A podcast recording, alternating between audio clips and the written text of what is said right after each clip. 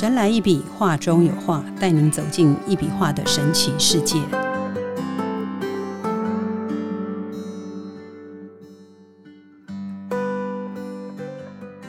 大家好，欢迎收听《神来一笔，画中有画》，我是 Liga，坐在我旁边的是李登元老师，老师好。哎，Liga 好，各位大家好。嗯，老师啊，我有时候在站画之后，就是因为老师常说我可以去练习站画，在我站画之后，似乎有一些感悟哦，或者是神来一笔的领悟哈，所以好像是真的应了一句话，就是人只能悟不能度这句话，这样，这是我最近比较有深的感触，这样。那一笔能量画是李老师的独特艺术的形式。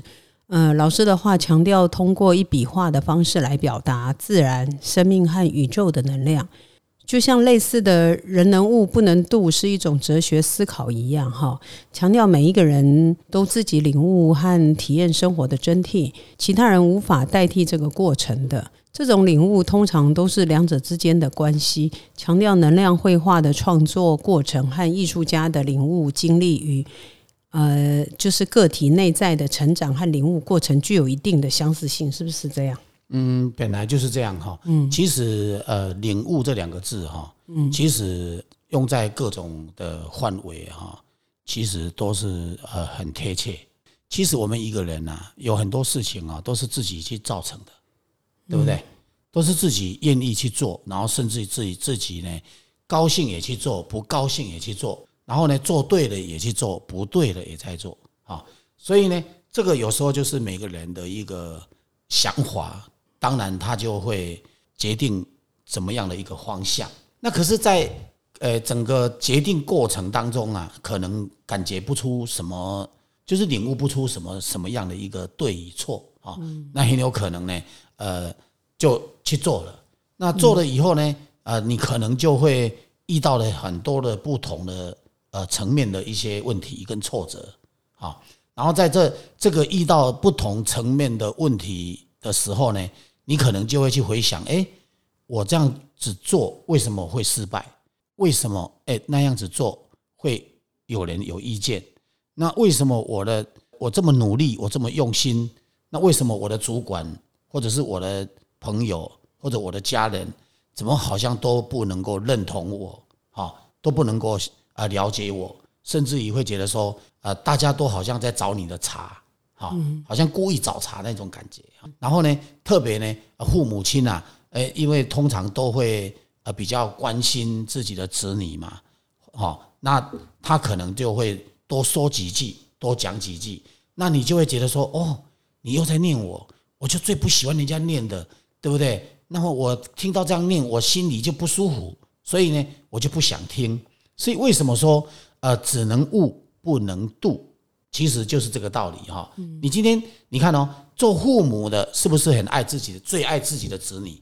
那自己的子女如果有不对，或者就是说呃有不积极、不努力啊、不用心，或者是在某些事情，比方说在人际关系上，他可能想要教。不管任何的事情，他可能想要让你懂，所以他很想去帮你。可是帮你的时候呢，他就等于想渡你，对不对？他想渡，可是呢，他想渡你这个人呐，可是你又不愿意给他渡，那只能怎么样？只能自己悟，对不对？那很简单呐，自己悟的时候呢，就是会迎接迎来的就是一个很多的一些呃可能呃遭遇。那这些遭遇呢，你可能呢？就会很想说，哎，有一些解决的办法。可是你在遇到任何不同遭遇的时候，那你遇到任何困难的时候，你又很想解决的时候，你又想不出方法解决的时候呢？那那个时候呢，你你可能就自己会去想，我是不是哪个地方有问题？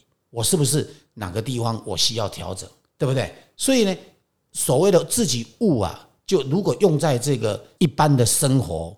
其实它有太多可以去想象的，就像很多人说啊，我为什么在这个公司的职场里面啊都会换小人，对不对？那为什么我对大家那么好，然后大家对我那么不好？好，那这个就是什么？这个当然有一个问题，不是全部都是你的问题，有可能是真正是别人的问题。可是呢，可能他可能不是你的问题，可是呢，也有可能都是你的自己的问题。也有可能。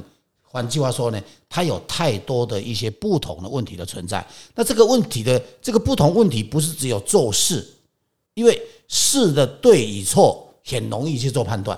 可是呢，做人的对与错，呃，就很困难了。因为为什么？因为如果不懂得做人的时候呢，你可能你就会容易去得罪人。你可能讲话出来呢，就是完全呢没有那种不好的意思。可是呢，别人就把你听到别的地方去了，对不对？所以呢，有时候呢，我常讲一句话，就是说，很有能力的人呢，通常呢，都很容易哈犯小人。为什么原因？因为你越有能力的时候呢，别人就会嫉妒你。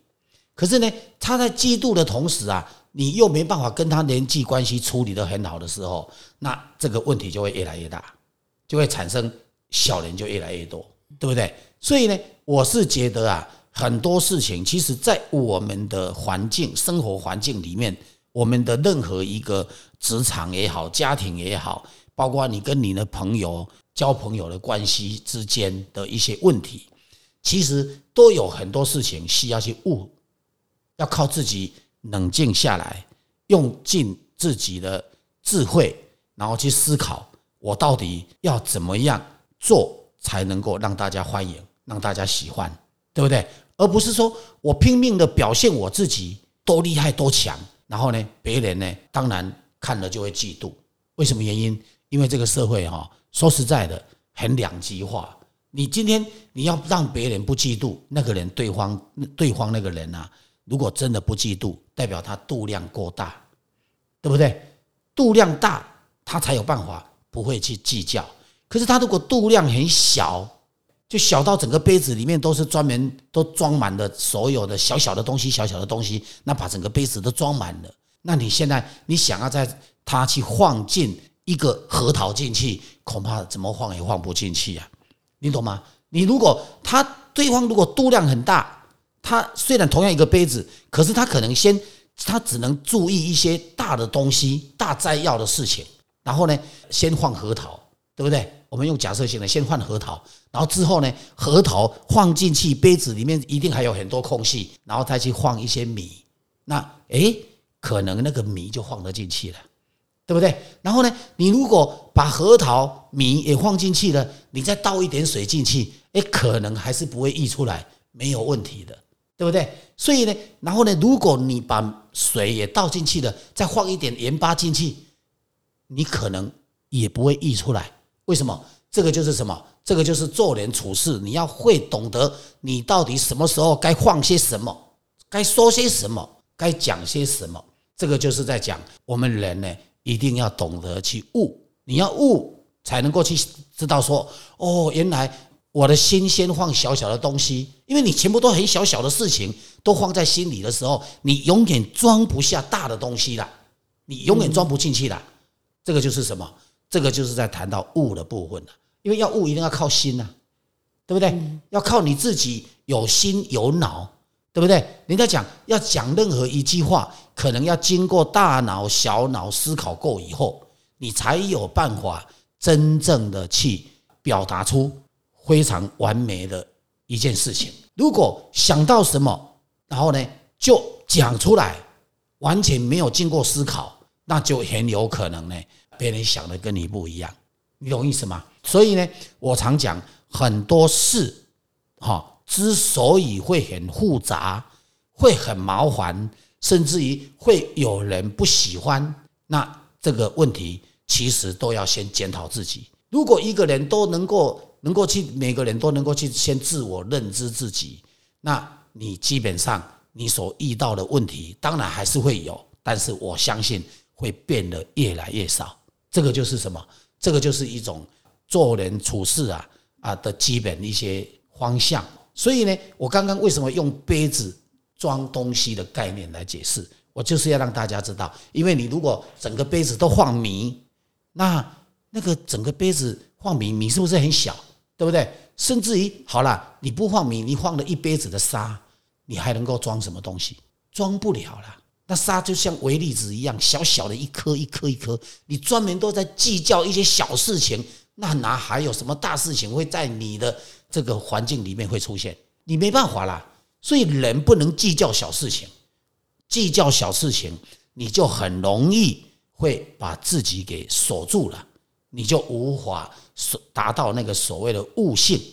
悟就是要能够去从很多事情，人家讲了，所有的一些大老板或者是一些真正有能力的人，他们一定都是处理大事情，他们一定都是处理大事情。可是他们在处理大事情的同时，他们不可能小事情不管。为什么？我刚刚讲了，你先放核桃，对不对？我举个例啊，因为核桃是不是很大力？它放进去的时候，你可能一一个杯子大概搞不好放个三颗四颗就满了，放不进去了。可是呢，核桃的旁边还有很多空隙呀，那些空隙其实就要让你解决那一些小事情的事情的问题了，对不对？所以呢，我们从大事情来解决小事情。那这样子的时候呢，你就不会被迷惑了，你就不会忘记要悟了，要想办法了，是不是这样？所以呢，啊，我们今天呢谈到这个呢，其实人家很多朋友可能会想啊，这个跟一笔能量化有什么关系？当然有关系。其实人呐，呃，跟线条，我一直在强调，我最近也常常在讲这句话。其实宇宙是不是很大？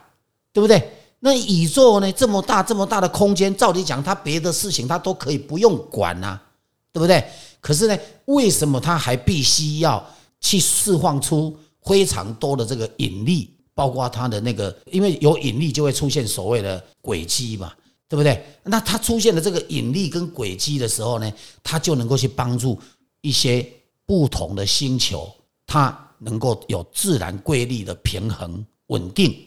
在那个地方的生存，对不对？他不能说：“哎，我这么大，我这个空间这么大，我别的东西我不用了。”你就算你不要别的东西，也自动会来啊，是不是这样？所以，我们人呢，其实在思考任何事情的时候呢，其实我是觉得尽量哈，自己要能够产生悟性，而且呢，你的悟性越强，那相对的，你对事情的理解力当然也会越好。处理事情一定也会处理的更好，所以啊，我们用这样子的方式来讲，好啊，就大家就能够知道，哎，为什么要悟？修行人哈最常讲这一句“悟”字，对不对？那可是呢，修行人他们所讲的悟性是在他们的范畴里面。为什么我要这样讲？因为每个人呐的生活模式是不一样的。每个家庭呢的生活模式也是不一样的，它运转起来呢的那一种顺遂不顺遂也都不一样的。那在只要用一个单向的一个所谓修行的理念，然后去看待所有的一切，那可能只知会知道其一，不知其二。所以呢，我会我我用的范围会比较想我的想法会用比较广的方式，然后让大家去思考。因为你不可能说，哎，一个很有钱的人，他的思考啊，跟一个没有钱的人的思考是一样，那是不可能的。为什么原因？但是我们要尽可能用，不管你是什么样一个阶级的人，我们要尽可能用自己的悟性，然后去理解，甚至于去解决更多的问题。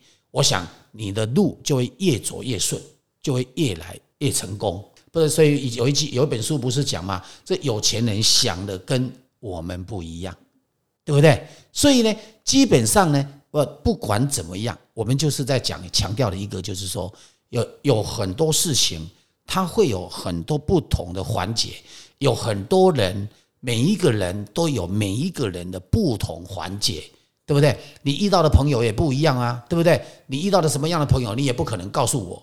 我遇到了什么样的朋友，我也不可能告诉你。然后呢，大家呢各取所需，然后到最后的结果产生的不同的问题出来，那当然就会有必要静下心来去想一想，去了解一下，到底我交接这些朋友对我到底是好还是坏，是真正的有帮助还是没帮助，还是我只是在浪费时间，还是我在干嘛？在这样子的一个前提之下呢，其实你如果想真的想要成功，那你就非想不可。可是如果不想成功，那当然就可以这样子混过去就好了。所以这个就是一个我们大家谈到这个物的一个理解性。就是跟大家做这样子的一个沟通，甚至于让大家能够了解，把我的想法让大家知道。那为什么不能度？因为度不简单，不容易，除非对方很有学习的心。对方如果没有学习的心，坦白讲，你渡不了他。所以，愿意自度的人呐，愿意自悟的人，自然会被度，自然容易啊。他自然可以度自己啊。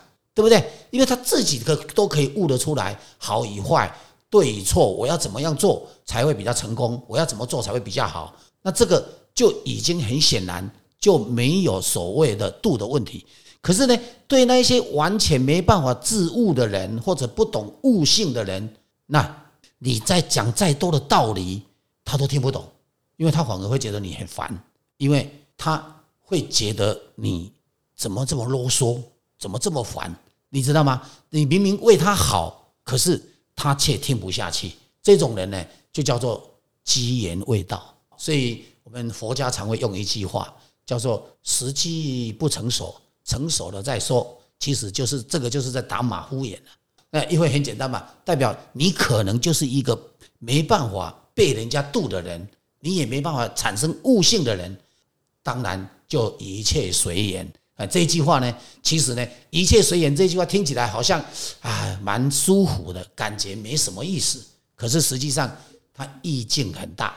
好，随缘呢，就代表什么？随便你去呀，对不对？你爱怎么样就怎么样啊，一切跟我无关呐。反正问题都出在你自己呀，对不对？我既然讲你不听，那当然就看你自己。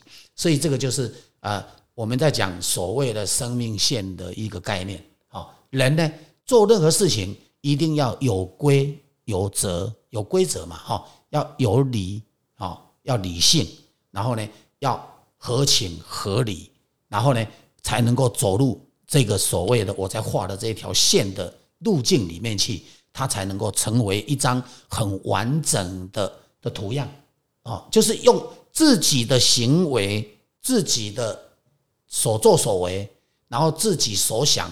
然后自己的所产生出来的结果，去画成一幅画，这个就叫做生命艺术，这个就叫做生活艺术。换句话说呢，我们今天谈了这么多哈，有曾经有一个朋友啊，他有在听我们的节目，他告诉我，他说：“老师，你现在越讲越生活化，听起来很棒。”所以呢，其实呢，为什么原因我要讲这句话？因为我就是要告诉各位，其实任何一件事离不开我在画的画。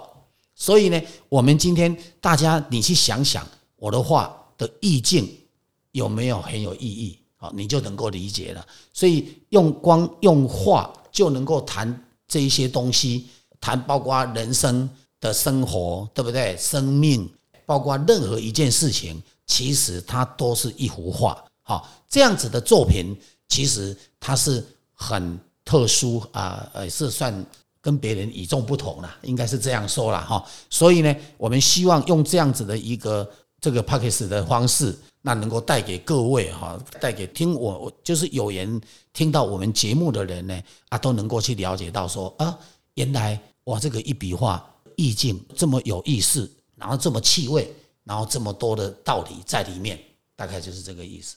我也是觉得，像人只能悟不能度哦。我觉得这句话表达了一种好像比较深刻的哲学观点，强调了个体对于生命啊、真理啊，或者是智慧获得的一种内在的领悟哦。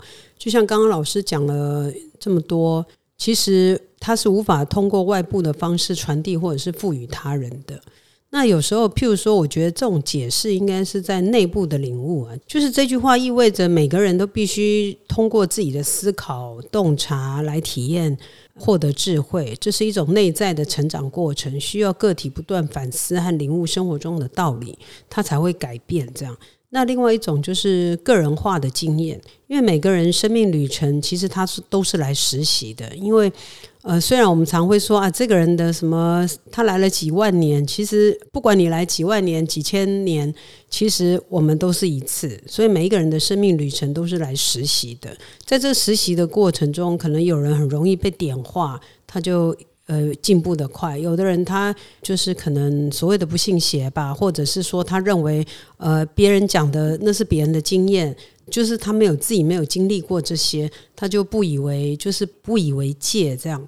其实有时候我。像我这样一路走来，我自己有感觉。如果说在我的人生中有很多的导师，譬如说我遇到什么事情，我可以去请教他，或者是他来给我这个指点一下的话，我相信我今天的天空应该不是仅限于这样的。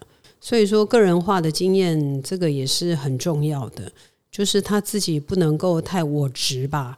可是大部分其实很多人都是比较大器晚成的。我觉得大器晚成也有一种解释，就是说他年轻的时候可能必须要经历过很多的事情之后，他这些经验累积到他知道他将来遇到这个事情他会怎么处理，遇到那个事情他怎么处理的时候，他才会知道怎么样去被点化，然后才会能够进步。讲到这个哈，我稍微打岔一下，其实哈，呃，人呢最怕是什么？自己本身哈没经验，然后呢又假装很有经验。然后又认为自己很有经验，然后不断的在做自己想做的事情，可是呢，因为这些问题可能到最后会产生了一个所谓的不成功的因子，或者就是失败的问题出现，然后或者产生更多的挫挫折。可是人呢，如果当然没有人去辅导，没有人在关心，也没有人在教导，甚至于没有人就是没有贵人在旁边的时候。那当然，你走错了，那当然就没话说，因为你真的没经验。可是，如果真的有人在辅导，或者有人在关心，特别你有贵人，特别你的家人也跟你讲得很清楚的时候，你又偏偏去走错路的时候，这个就叫做什么？这个叫做真的是摸不着头绪。我们用一句话叫做“活该”。所以呢，呃，最重要是什么？最重要就是说，呃，人呐，当然跌跌撞撞。就像小孩子一样，从小开始就是跌跌撞撞，又不是摔倒就是干嘛，对不对？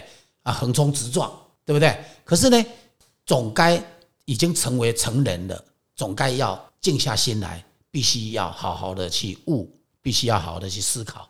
能很简单嘛？有些人会常讲一句话说：，呃，娶对的老婆，或者是嫁对的老公，少奋斗几十年。但是我要在这边，我也要用一个另外一一个道理来告诉大家。如果你能够想得越透彻，然后呢，你能够悟得越清楚，然后才决定去做什么事情，都能够一步一脚印，然后慢慢的去听会的人的经验。人家说经经验难买早知道嘛，对不对？就是换句话说呢，你如果是说有一有一些有经验的人，能够在不断的在帮你的时候，或者在提醒你的时候，那你就该改就赶快改。好为什么？因为你起码呢，你可能呢可以减少奋斗几十年。你只要好的经验听得进去，你可以减少那个失败几十年，或者是减少遇到挫折几十年。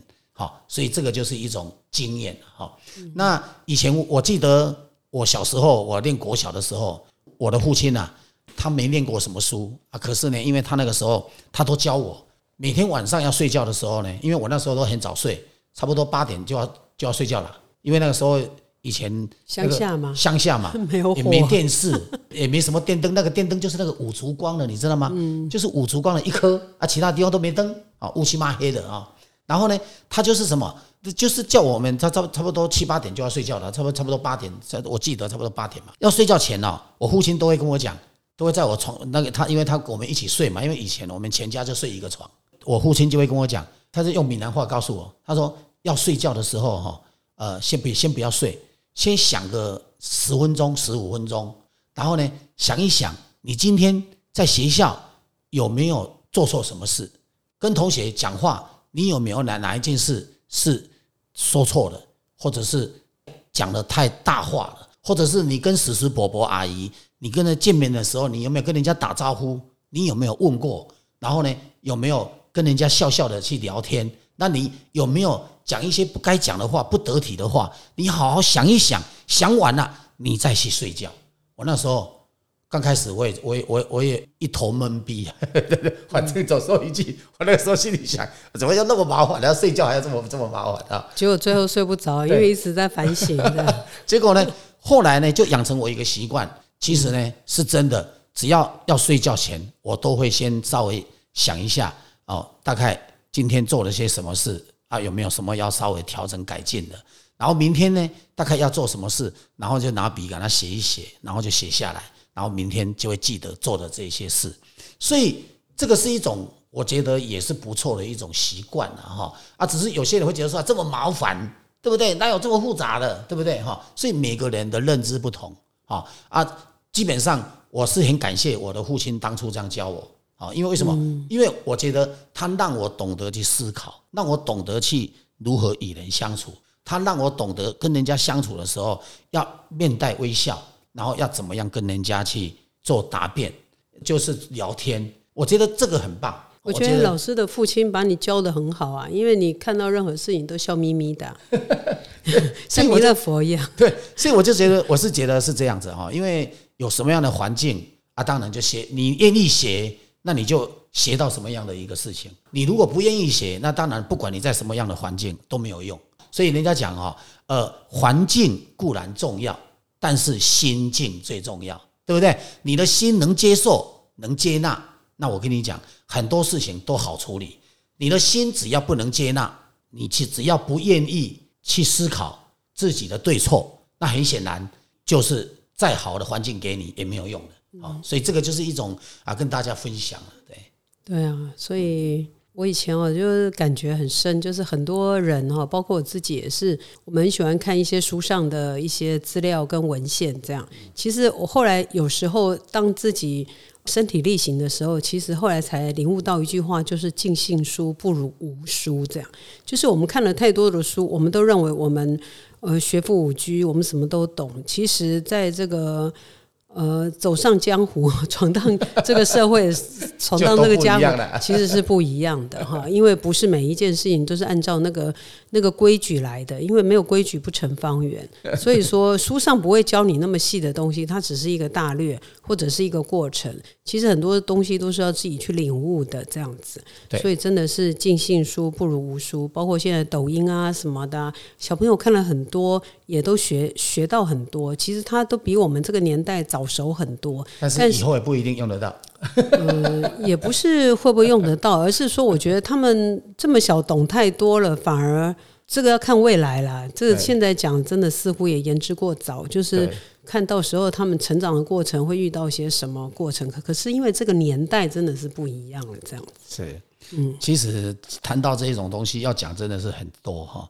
但是不管怎样，就是说我们还是谈来拉回到这个所谓的悟以不能度的这个问题来哈。其实自己悟是真的是很重要哈，因为自己愿意悟，那就代表你心想要改进，你有心想要知道问题的所在。你有有心想要改变，让它更好，对不对？你想悟，我觉得是最重要。那至于是度，那是在什么状况之下？你没有方向的时候，那真的需要有人来帮你。好，大概就是这样。想通了，就是一里通万里通这样子。对。今天谢谢老师哦，我想说，我还是再扣回来哈。一笔能量画，其实它真的是透过简单而强烈的笔触，传达了深刻的思想跟情感哈。而且一笔能量画强调了艺术家，就是李登元老师对宇宙和宇宙运行的领悟，而这种领悟通常是个人内心跟对生命深刻的感悟啊，所以老师才能讲这么多事情。这样，在这样的创作过程中，艺术家。李登元老师将自己的思想啊、情感啊和对生命的理解注入到每一笔，就是每一画的手中，嘿，每一幅画的手中哈，然后创作出一件件充满生命力和灵性的作品。每个人都有自己的人生历程和领悟之路哈，人只能悟不能度，表达了一种重要的哲学观点哈，就是一笔能量画的创作方式是相呼应的。因为艺术家李丹元老师将自己的个人领悟融入到了艺术作品中，创造出了真善美的艺术表达。好，这是我一路以来对老师的一个想法，这样子。那今天非常谢谢老师，好，谢谢。哦，神来一笔，画中有画，带您走进一笔画的神奇世界，感受宇宙无极限的魅力。欢迎每周三收听《神来一笔》，拜拜，拜拜。